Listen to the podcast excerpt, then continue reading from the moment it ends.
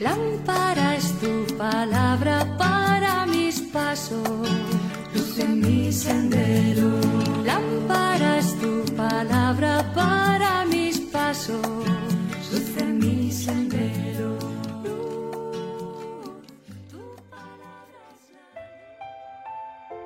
Del Evangelio según San Lucas capítulo 11 versículos del 27 al 28.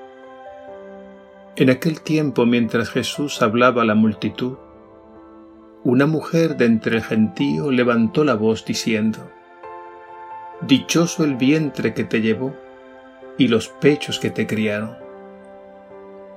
Él replicó, Mejor, dichosos los que escuchan la palabra de Dios y la cumplen.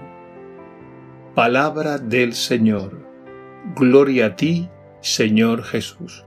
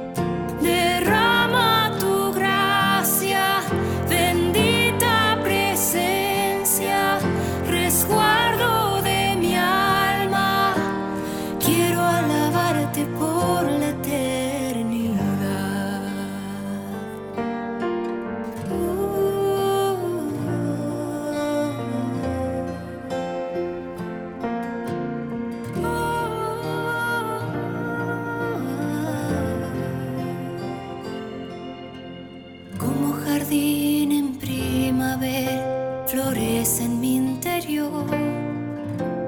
Como el incienso que se quema y eleva mi oración.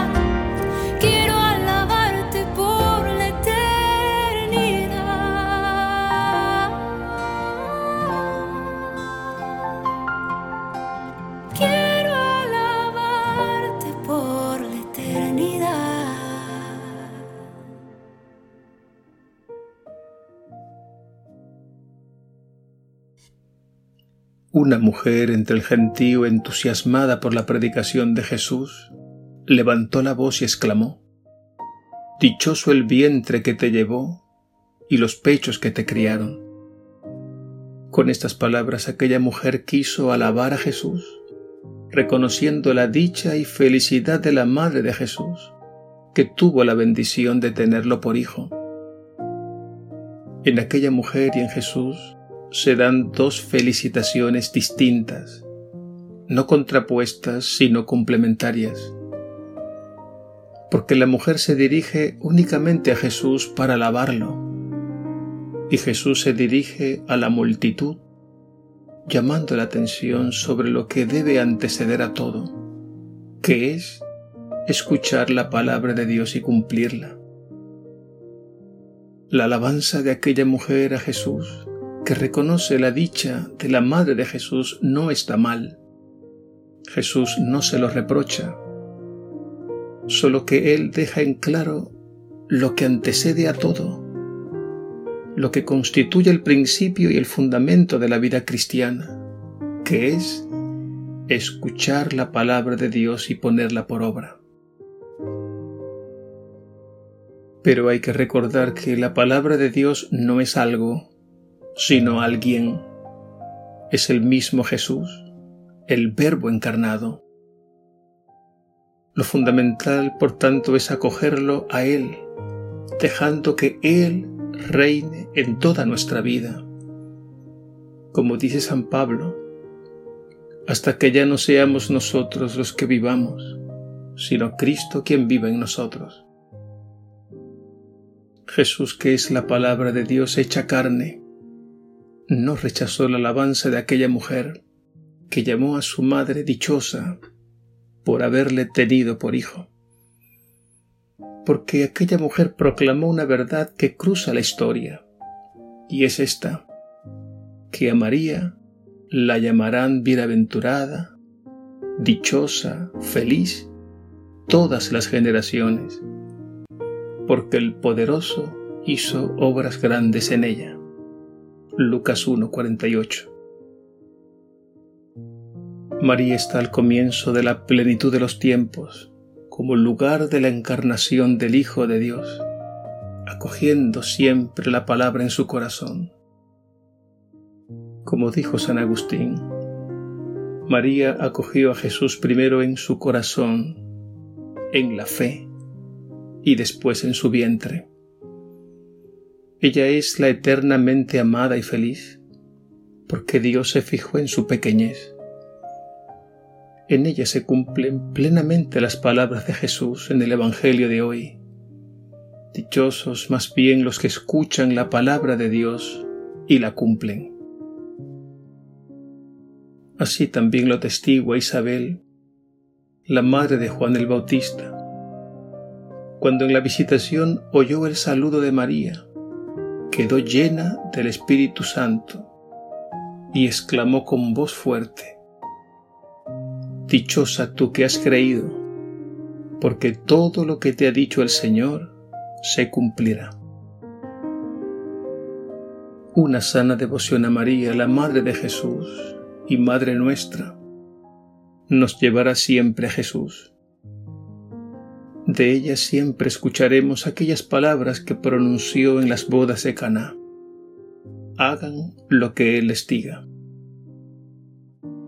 Pidamos al Señor la luz necesaria para leer la Biblia en su conjunto, porque las verdades de la fe nunca se contraponen y mucho menos se contradicen entre sí, sino que se complementan mutuamente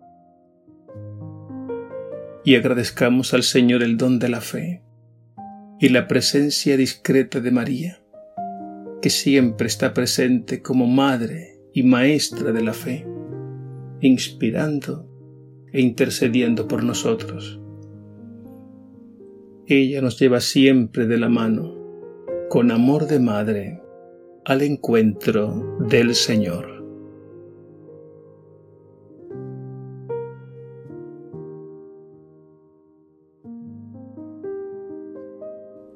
Señor Jesús, gracias por tu palabra que ilumina nuestras vidas. Concédenos el regalo de acogerla en el corazón como María y ponerla por obra. Sabemos que seremos dichosos y felices porque tu palabra es la verdad que nos hace libres. y ella nos indica el camino seguro que nos conduce a la plenitud de nuestras vidas. Gracias Señor por el tesoro de tu santa palabra. Ella es luz, manantial de sabiduría, piedra angular y alimento que nos nutre y vivifica. A ti la gloria por los siglos de los siglos.